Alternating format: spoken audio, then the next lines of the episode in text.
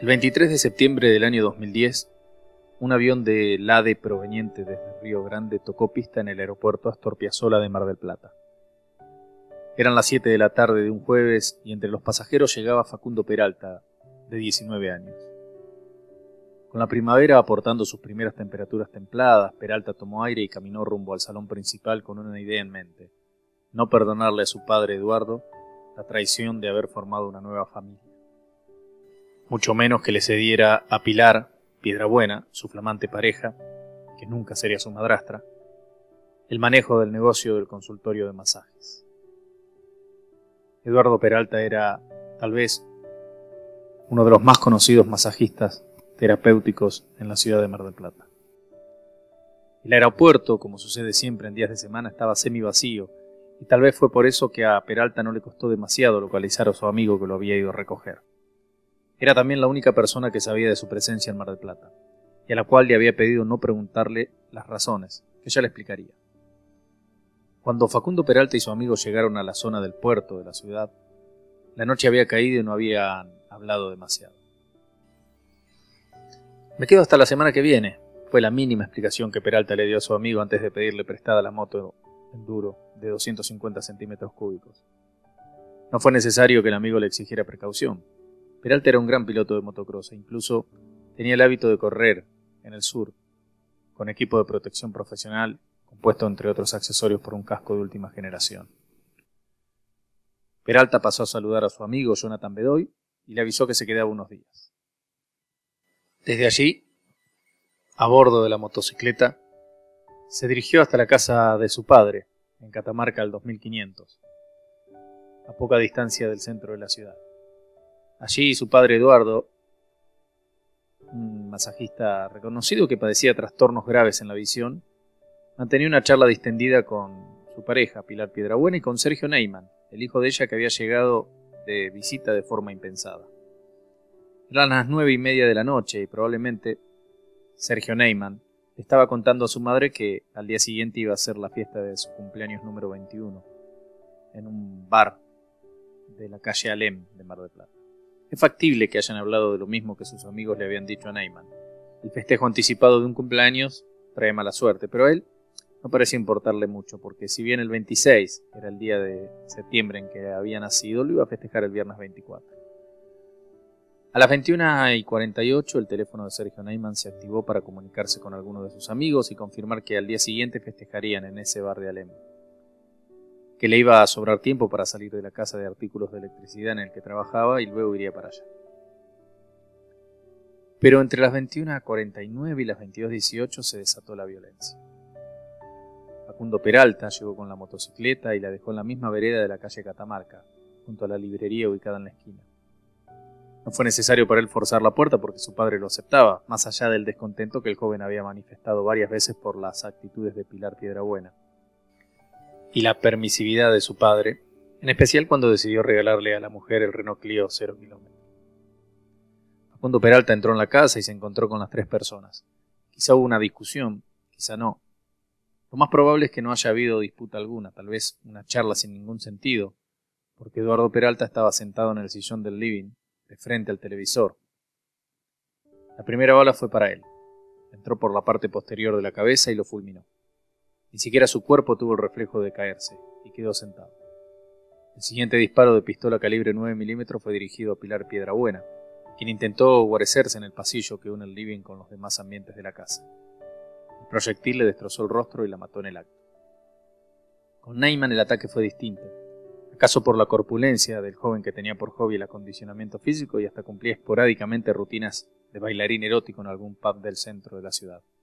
Neyman recibió tres disparos uno en un codo y otro en el abdomen, este último letal. La muerte de Neyman fue algo más lenta, ya que ninguna de las otras dos víctimas tuvo sobrevida. A las 22.18, apenas 20 minutos más tarde del último registro con vida de Neyman, esto conocido a través del uso de su teléfono, los investigadores corroboraron que Facundo Peralta hizo una llamada telefónica con un aparato móvil con característica de Río Grande. Era el teléfono celular que había traído desde el sur y la antena ubicada en la Plaza Mitre, con cobertura en la casa de Catamarca al 2500, delató su posición. Esa llamada telefónica tuvo como destinatario a Bedoy, aquel amigo al que había visto antes de ir hacia la casa de su padre.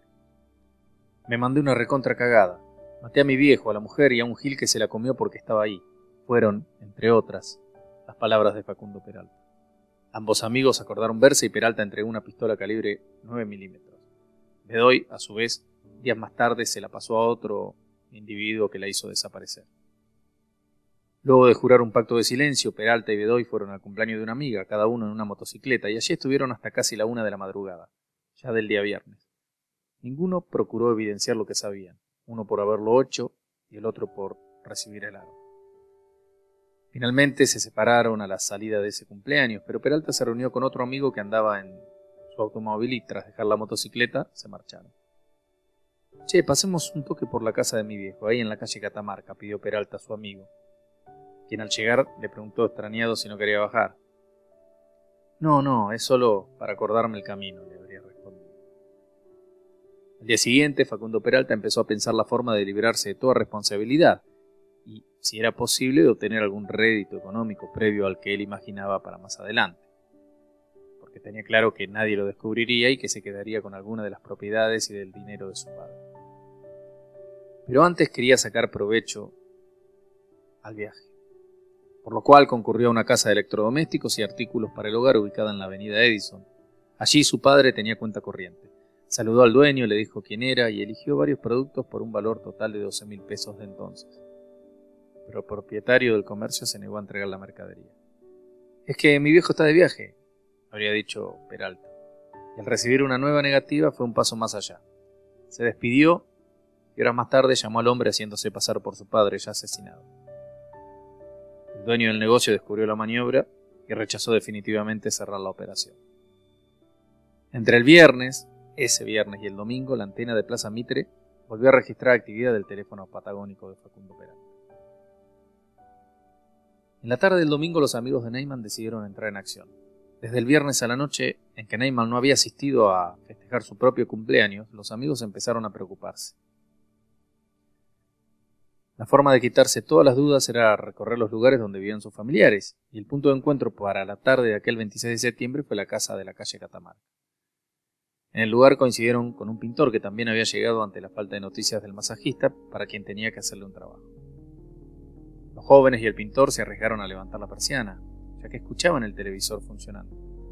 Y cuando la cortina plástica pudo ser elevada, asomó en el campo de visión el cuerpo de Peralta sentado aún en el sillón con sus hombros manchados de sangre. Después de que la policía llegara a la casa y descubriera la macabra escena del crimen, comenzó la investigación del fiscal Mariano Moyano. A las 9 de la noche, del domingo, Facundo Peralta concurrió y se mostró compungido, no tanto como su otro hermano, que no podía salir de una crisis emocional y debía ser asistido. También el dolor abarcó a la familia Piedrabuena, cuyos integrantes no lograban entender la magnitud de la tragedia. Al mayor de los Peralta le resultó extraña la presencia de su hermano Facundo, pero jamás lo vinculó al triple crimen. Las versiones iniciales fueron variadas. Faltaba dinero de una caja fuerte, que había cuestiones relacionadas con el fuego clandestino, un pequeño perro de las víctimas había desaparecido. Policía profundizó la investigación y posó su interés en Facundo Peralta, quien jamás había regresado a Mar del Plata desde su radicación en Río Grande. Los días pasaron, y una semana después, Facundo Peralta regresó a Tierra del Fuego a continuar con su vida. Mal no le fue en las semanas siguientes el triple crimen porque además de recibir un ascenso en la concesionaria donde trabajaba, se tomó vacaciones e hizo un viaje con su novia. Estaba claro que Facundo Peralta no era un asesino profesional. Muestra de ello fueron los innumerables cabos sueltos que dejó, no tanto en la escena del crimen, sino en todo su recorrido aquellos días en la ciudad de Mar del Plata. El entrecruzamiento de llamadas, escuchas telefónicas, el testimonio de algunas personas a las que accedieron los investigadores, pusieron a Facundo Peralta en el centro de la investigación.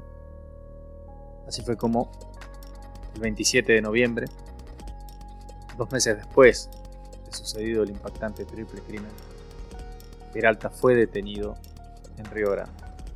También fue apresado su amigo, Jonathan Bedoy, acusado por el fiscal Moyano del delito de encubrimiento agravado.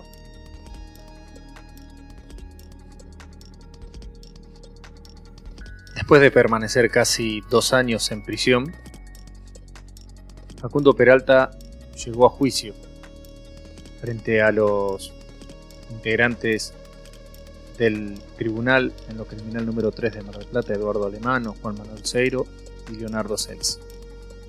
Los jueces escucharon detalladamente la argumentación del fiscal Moyano, que se basó de manera principal en la tecnología. El uso del teléfono celular que Facundo Peralta tenía consigo aquella noche fue la que lo ubicó en la escena del crimen, al menos en los alrededores. La ciencia forense pudo dar precisiones sobre el horario en el que aproximadamente fueron asesinadas las tres víctimas. Ese entrecruzamiento de información una vez más colocó a Facundo Peralta en el lugar de los homicidios. El testimonio de Jonathan Bedoy, el joven amigo de Facundo Peralta, que había recibido el arma tras los crímenes, también fue suficiente para acreditar la autoría. Antes de tomarse cuatro días para deliberar entregar la sentencia, los jueces le permitieron a Facundo Peralta hacer uso de su palabra y él intentó una tímida defensa. Soy inocente, quiero que se haga justicia. Yo a mi papá lo amo, aunque no lo tengo, lo amo como mi mamá. Siento un dolor inmenso porque nunca me imaginé que iba a estar en una cárcel y menos ser acusado de esto. La abogada dijo que yo siento desprecio por la vida. Yo tengo un hijo. Todos los días vine y escuché cosas que no podía creer.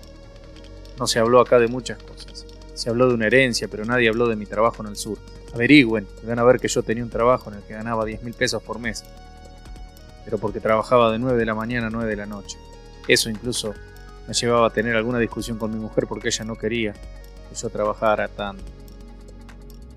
No lo puedo creer, no me puedo desahogar con nadie, confío en ustedes.